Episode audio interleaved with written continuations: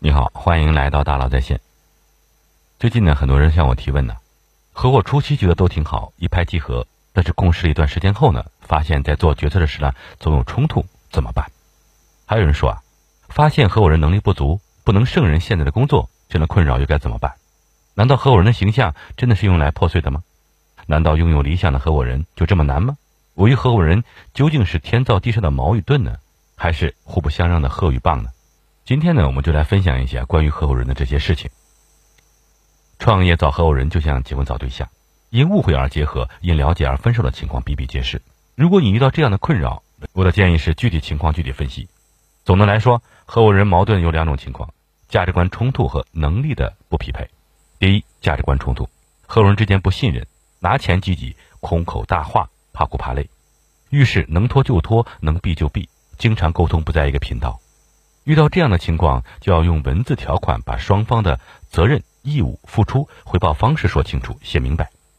很多创业初期的人会忽视这一点，还是应当尽早约定大家的付出回报机制。如果依旧无效，那就尽早好聚好散。对合伙人人品考量的标准，不是你喜欢不喜欢，而是是否守约。第二，能力不匹配，合伙人不能产生一加一大于二的效应，业务做不起来，最终支持不下去而散伙。为什么造成这种局面呢？公司想要持续经营，有两种关键的能力不可或缺，那就是拉来业务和交付业务。我们看到很多成功的合伙人公司，大多是一个擅长对外销售，拉来源源不断的业务；一个擅长对内运营，扎扎实实做好产品交付。合伙人能力不互补，业务起不来，就可能会矛盾丛生。都去搞产品或者都去拉销售都不行，怎么办呢？实事求是是面对能力短板，通过对外学习或引进新合伙人的方式补齐团队的短板。能力决定上和下，价值观决定去和留。那么，如何找到合适的合伙人呢？第一，要对合伙人进行精准画像，从价值观、履历、产品、能力等方面对合伙人进行精准画像。第二，可以从身边朋友、同事或熟人介绍。第三，参加一些针对性的行业线下活动。切记，合伙人最重要的不是去和钱。首先是合心合力合资源，最后才能是合钱。心要在一起，能够相互包容，还得花精力进来。每个人擅长的领域不同，资源不同，得舍得把资源贡献出来，放到公司。最后啊，在合伙之初，就一定要定好信任机制。王阳明说呀：“善恶两端非冰炭相反，实乃一物。”人是会变的，机制非常的重要。面对合伙人的问题啊，我们呢有两个态度，其一就是呀。合在一起，不合就分。天下大事，合就必分，分就必合。这两个态度呢，很洒脱。你自己成长了，对方成长了，双方发现继续在一起，对企业的价值贡献不匹配了，那此时客气的分手，也不失为好办法。感谢江湖曾经遇到你，感谢共同走过人生一段璀璨的风景，然后继续各自寻找新的合伙人，未尝不可。另外一个态度就是与合伙人共同进化。如何做到呢？学习力、思考力模型可以派上用场。学习力和思考力模型不但能用在筛选合伙人，也可以能用于与合伙人共同进化。比如说，我们考察合伙人的观察、对事情的分析、对问题的探究能力以及思考问题的维度，能否看清本质这些方面考察他的学习能力。还可以观察他对问题的理解、对事情本质的洞察能力、对未来的想象力、对变化的应对能力。来考察合伙人的思考力。如果一个合伙人候选人具有高学习力、思考力，那他就是我们不可缺少的人才。当然，合伙人之间也可以根据这个模型来共同进化。比如说，大家出现了某种分歧，能不能坐下来把模型打开，看看究竟双方究竟在学习力和思考力哪个方面出了问题？本着反求诸己的态度，不要互相指责，而重点是深挖自己在学习力和思考力上的不足，互相促进理解，共同进步。具有学习力和思考力的人，往往是能在金字塔高层次建立优秀价值观的人。价值观正确，往往意味着要走少有人走的路，而这条路想要走通，势必要求不断对自己的能力进行打磨，就反过来要求你对自己的学习力、思考力进行打磨。不妨用学习力和思考力模型和你的合伙人共同进化。在这个激烈变化的时代中，任何人都可能有缺陷。适时发现并弥补缺陷，这才是王道。请珍惜那些和你有缘一起合伙的人吧。如果和创业之初的合伙人存在了分歧，该怎么办呢？在合伙企业中啊，初始的股份划分可能没有太多的合理性和科学性。股份本是一种相对的稀缺资源，在初期一般会根据大家入股了多少这些标准来划分，而到后期，可能大家的贡献开始逐步的拉开了差距，这个时候难免会有一些分歧。怎么解决呢？有两点原则。第一点，理直气壮，股份可不可以更改？可以更改。但是呢，你要理直气壮，这个理由是出于公司的更加长期的发展，而不是满足个人的私欲。第二点，心甘情愿。从情的角度来说，我们大家一起创业，合伙人走到今天，无论是哪个人能力行还是不行，身体行还是不行，都不能作为降低人家股份的理由。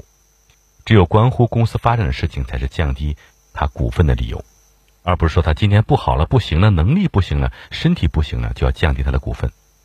那两方。可能都不能接受，这就不是心甘情愿。所以站在公司角度上来说啊，一定要把情说清楚，不能给别人心不甘情不愿的感觉。每家企业都要尊重最初的创业伙伴，尊重他们当年的付出。如果处理的不好，它会成为公司文化上一道伤疤，可能是这个公司一辈子都无法愈合的一道伤。所有的员工都能看到，但是也不能去完全的按照所谓的法律，完全的按照公司的规章制度。而是应该几个创业者坐在一起，共同来商量这件事情，全部摆在台面上。一方面理直气壮，另外一方面心甘情愿。刘润老师说呀，其实合伙人之间呢有摩擦是一个特别共性的问题。我们先来看两个故事。第一个故事，十世纪前后，欧洲、意大利、英国等国家开始陆续派船出海，开拓海外贸易，听起来是件很诱人的事情。遍地黄金的东方，说不定能大挣一笔。但是，一想到出发前就要掌握航海知识，又得有钱买船，还要支付起出海一趟的旅费，很多人就打了退堂鼓。于是出现了两类人：一边是敢冒险又懂航海技术的人，另外一边是有钱提供资源的人。两边一拍即合，有钱出钱，有力出力。等出海挣到了钱，利润对半分，这就是合伙人的雏形：资源共享，优势互补。在《九章算经》中记载啊。甲吃钱二十，乙吃钱五十，丙吃钱四十，丁吃钱三十，卯吃钱六十，凡五人合本致生，共同出资，共同经营，共同承担风险，合本致生。如果一个人能力不足以撑起一件事情的时候呢，找志同道合的伙伴，未尝不是一个好办法。第二故事，春秋时期啊，管仲家境很贫寒，在他二十岁出头的时候，他结识了腰缠万贯的鲍叔牙，随后他们一同经商。但是管仲因为家里穷，还欠着外债，所以生意挣到了钱，还没有等入账，他就取出一部分用来还债了。鲍叔牙的手下得知后呢，私下告诉了鲍叔牙。结果在年底分红时，他非但没有责怪管仲，依旧按照之前的约定，分红的比例一毫不少的都给了管仲，还斥责手下说：“你们一心想着钱，难道没有发现管仲家里的困难吗？和他合伙做生意，就是想要帮助他。”其实管仲的所作所为，在没有告诉鲍叔牙的情况下，提前挪用他们的共同经营所得，确确实实侵犯了鲍叔牙的权益，也背弃了两人的信任。试想一下，如果管仲和鲍叔牙不是至亲的好友，而仅仅是合作伙伴，会怎么样呢？一定是分歧和摩擦。合伙人虽能集合各自所长，但如果一开始双方理解就是错位的，那么过段时间合作就肯定经营不下去。合伙人可能因为视野不同而产生分歧。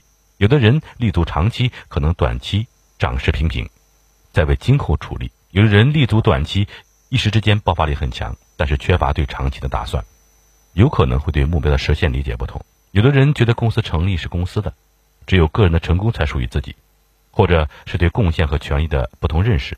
有的人只是拿到了公司的收益权，他考虑更多呢，可能是利润的收入；有的人拿到的是收益权和控制权，那么他可能会考虑组织层面。未来的盈利能力，因为有各种的错位在，所以啊，提前坦诚沟通，列好条条框框就很重要了。除了机制保障，还需要有相似的愿景、使命和价值观。为什么呢？很多人觉得共同的价值观束缚了革新的施展，但事实上，只有和一群有共同行事原则的人在一起工作，才不累，才好协作。这是价值观的第一个意义。第二个意义是目标一致，全员决策更好的保持一致性。用我们这家小破公司来举个例子。现在已经三十多人了，未来还有更多的伙伴，大家分别负责不同的板块，从策划到决定再到执行，很多环节我都没有参与，都靠大家的判断力。如何才能保证判断力不走偏？需要心照不宣的共识，坚决不做伤害用户体验的事情，对新事物保持探索的热情和渴望。这些共识的底层支柱就是呀，共同的价值观。公司如此，合伙人更是这样。这样呢，大家才不大可能在原则问题上有冲突。如果有，宁愿不要合伙。信徒是对人的远远的膜拜，信徒走进老师一定会失望的。所以呀，信的。不能是人，而是要共同的愿景、使命、价值观，另起炉灶，不叫背叛。祝福对方，反思自己。